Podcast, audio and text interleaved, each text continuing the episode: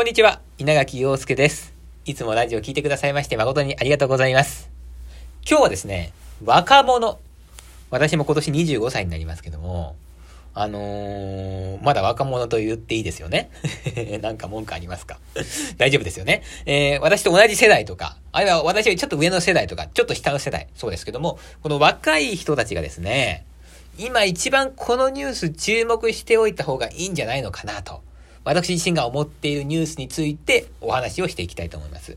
それは何のニュースかというとですね、円安についてです。えー、そんな話聞きたくないわとか興味ないわとかどうせつばんないんだろうとか思うと思いますけども、はい。これですね、なんで知っておいた方がいいかというとですね、我々はですね、これから生きていくために、まだまだいっぱいお金が必要なんですよ。生きていくためにもちろん、もしかしたら結婚するかもしれない。結婚して子供を産むかもしれない。そして子供を産んだら子供の未来のために、お金はないよりかはあった方がいいわけですよね。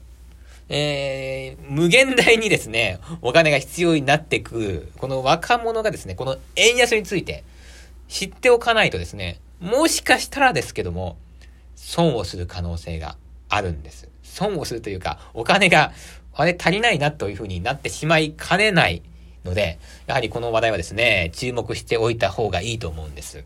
早速行きたいと思います。今日はですね、一本では終わらないと思いますけども、最後まで聞いていただきたいなというふうに思っております。まず、円安とは何なのか。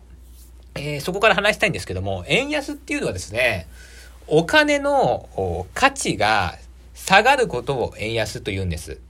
え、お金の価値が下がるってどういうこと ?100 円玉が次の日に50円玉になるとか、えそういうことってあるの？って思うじゃないですか。それは実際ないんですけども、まあ、例えばね、1ドル100円だったとします。なんで、まずドルと円をこう、比べてるのかって話ですけども、ドルがですね、世界の基軸通貨だから、ドルを基準に考えるわけですね。じゃあ、1ドル100円だったものがですね、1ドル150円になったとします。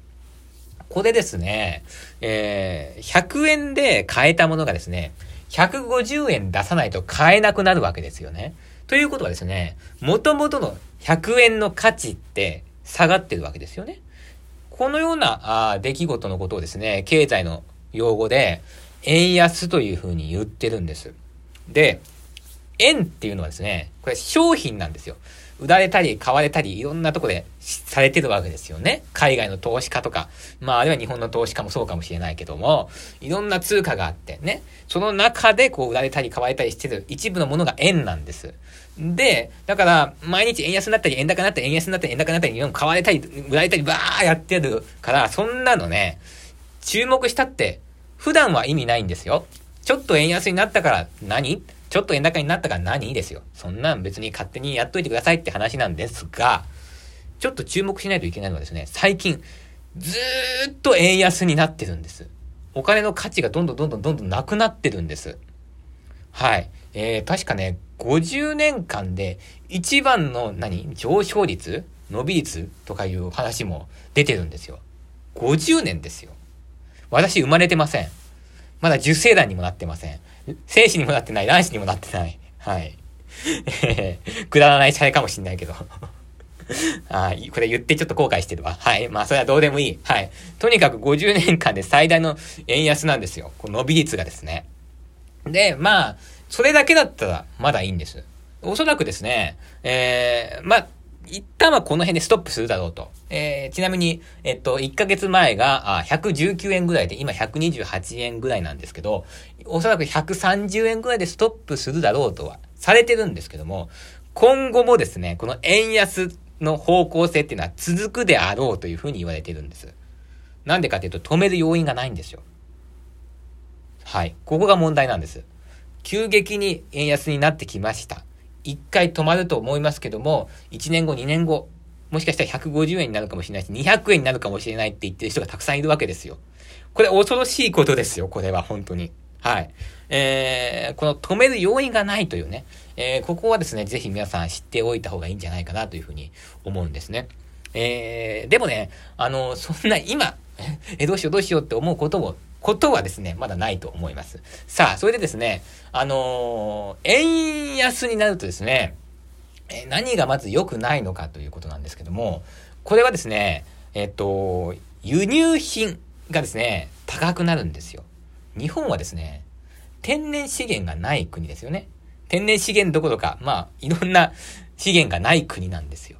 だからまあ、エネルギーが高くなるのはもちろん、あ食料品も一部高くなるだろうしね。えー、日用品も高くなるだろうしね。あと、文具とかも高くなるかもしれないと。はい。ほとんど全てのものが高くなるということなんです。で、あの、もし日本製でですね、なんか商品があったとしてもですね、その商品を作ってる工場の電気代が高くなったりとか、あるいは輸送費が高くなったりとか、そういうことで高くなる要因もあるわけですから、まあ、あの円安になるにつれてだんだんだんだん、えー、まあ、あの、この日本で売られてる商品がですね、高くなっていくということなんですね。まあ、一部を除いてですけども。はい。えー、ではですね、今度ですね、えー、円安のメリットというものを見てみたいと思います。いいところ。いいところはですね、これ、海外旅行がしやすい。あ、ごめんなさい。海外旅行客が日本に来やすいということです。はい。日本安いねって言って、いろんな人が日本に来てくれて、お金を使ってくれて、それでデパートとかいろんなとこがね、観光業界儲かるっていう、えー、こういったことがあるんですけども、これがですね、今、なかなかこう、需要が見込めないんですね。コロナで。はい。えじゃあ他になんか、円安になっていいところ、メリットあるかといったらですね、これは、えー、輸入に対してはデメリットということは、輸出に関してはですね、大変メリットがあるんですけども、残念ながら日本天然資源持ってないんです。だから別に輸出できるものって限られてるわけですね。で、あの、70年代とか、80年代とか、日本がこう、バーッと経済成長した時はですね、製造業といってですね、物を作って、こう輸出して、儲けてたわけですよ。だから、円安になったらですね、車いっぱい売れるよイエーイってなってたわけですね。ところがですね、今はですよ、もう、あのー、国内生産じゃなくて、現地生産えー、こういったものもですね、随分、えー、増えてきましたし、あるいはですね、あの、IT っていうね、えー、例えば先進国だったらアメリカとか、えー、スマートフォンとかね、えー、まあもうちょっと時代遅れかもしれないですけども、まあそういうのを輸出して儲けたりしてたけど、日本はそういうもの輸出できないんです。できてないじゃないですか。で、もっと先進国以上に新興国、まあ中国とかがですね、もっともっと伸びてきてるわけですね。さらに言ったら途上国もなんか伸びてきてるわけですよ。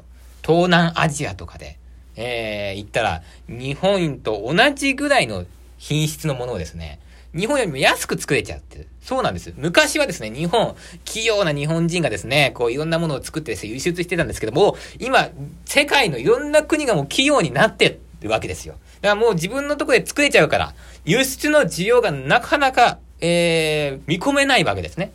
まあ一部を除いてですけども。はい。で、実際ですね、じゃあどんな感じになってんのかと、ちょっと株を見てみましょう。例えばトヨタの株っていうのがあるんですよね。で、トヨタの株、えー、を見てみるとですね、えっと、例えば、ドル円チャートっていうのがですね、今円安になってるから、こう、ビャーンってジェットコースターみたいに、えー、これ伸びてるんですけども、ここの1ヶ月でトヨタ、えー、っとですね、うん、一応伸びてはいるけども、まあ、そうですね、1ヶ月間でちょっとプラスになったかなぐらいなんですよ。円安の、ドル円チャートがバーってなってるのに、トヨタがわーぐらいなんですよね。じゃあ、次にですね、日経平均って言って、これはまあ日本の主要企業が、えー、集まった平均的な、まあ株の、まあ数値っていうのがあるんですね。で、これ1ヶ月で見てるとですね、この1ヶ月間で、この円安が進んだ1ヶ月間で、マイナスになっちゃってるんですよね。はい。全体的に見ても、マイナスになっちゃってる。だって8ヶ月連続の貿易赤字なんですから。マイナスになっちゃってるし、本来、円安の恩恵を受けるはずの輸出、うん、企業ですね。うん、そういった製造業もですね、そこまで恩恵を受けてないわけなんです。で、もしですね、バーンとどっかの人がですね、人というか企業がですね、これ、円安で儲けましたってなったとしてもですね、そこの企業に、えー、勤めている人たち、従業員に払われる、支払われる給料はですね、これは円で支払われるわけですよ。だから、もしちょっと儲かって、給料が上がったとしても、円でね、日常生活をしてるわけですから、いろんなものを買うお金は高くなっちゃうわけですよね。そうすると結局プラスマイナスゼロになるわけですよ。はい、じゃあ私、あの、すいません。あの、ドルでお買い物したいんですけど、日本で言っても、そんなことできないですよね。あるいは、まあ、勝手に仮想通貨作るとか、そういう話もあるかもしれないですけどもね。稲垣陽介仮想通貨とか、もし作ることあったら、ラジオリスナーの皆さんは絶対買ってくださいね。お願いしますよ。はい。法律がすごい厳しいんですけどね、作ろうと思えば作れるらしいんですよ。はははは。いつか作るかもしれないよ。まあ、それは夢物語ですけども。はい。ということでですね、まあ、立場によって、円安を、ま支持する人っていうのは一部いるんですけども、まあ、庶民的な目線で考えればですね、いろんなものが高くなる。ね、交通費だって高くなるかもしれない。バス代とか高くなる可能性もあるわけですしね。えー、てのものが高くなるということを考えるとですね、あんまり大きな、こう、メリットっていうのはですね、円安によって、えー、はないんじゃないかなというふうに思うわけでございます。さあ、ではですね、うん、この円安になぜなっているのかということをですね、お話をしていきたいんですけど、どのようにですね、この円安とか円高っていうのがですね、決まると思いますか？これはですね、あの、人気なんですよ。人気があるかないかなんです。で、相場というのはですね、期待値で動いているわけですね。じゃあこれから人気が出るだろうなっていう、こう、国のですね、通貨をみんな買うわけですよ。はい。だから、えー、今、アメリカドルに対して円が売られてるわけですね。じゃあ別に世界の基軸通貨、アメリカドルに対してなら、他の通貨についてはどうなのかって思ったら、ユーロに対しても、イギリスポンドに対しても、オーストリアドルに対しても、カナダドルに対しても、ブラジルレアに対しても、中国人民元に対してもですね、ほとんど全ての通貨に対して円が売られてしまっているんですよ。これ結構問題だと思うんですね。はい。これから人気がない。期待感がないんです。なんで？なんでか。次そこをお話しします。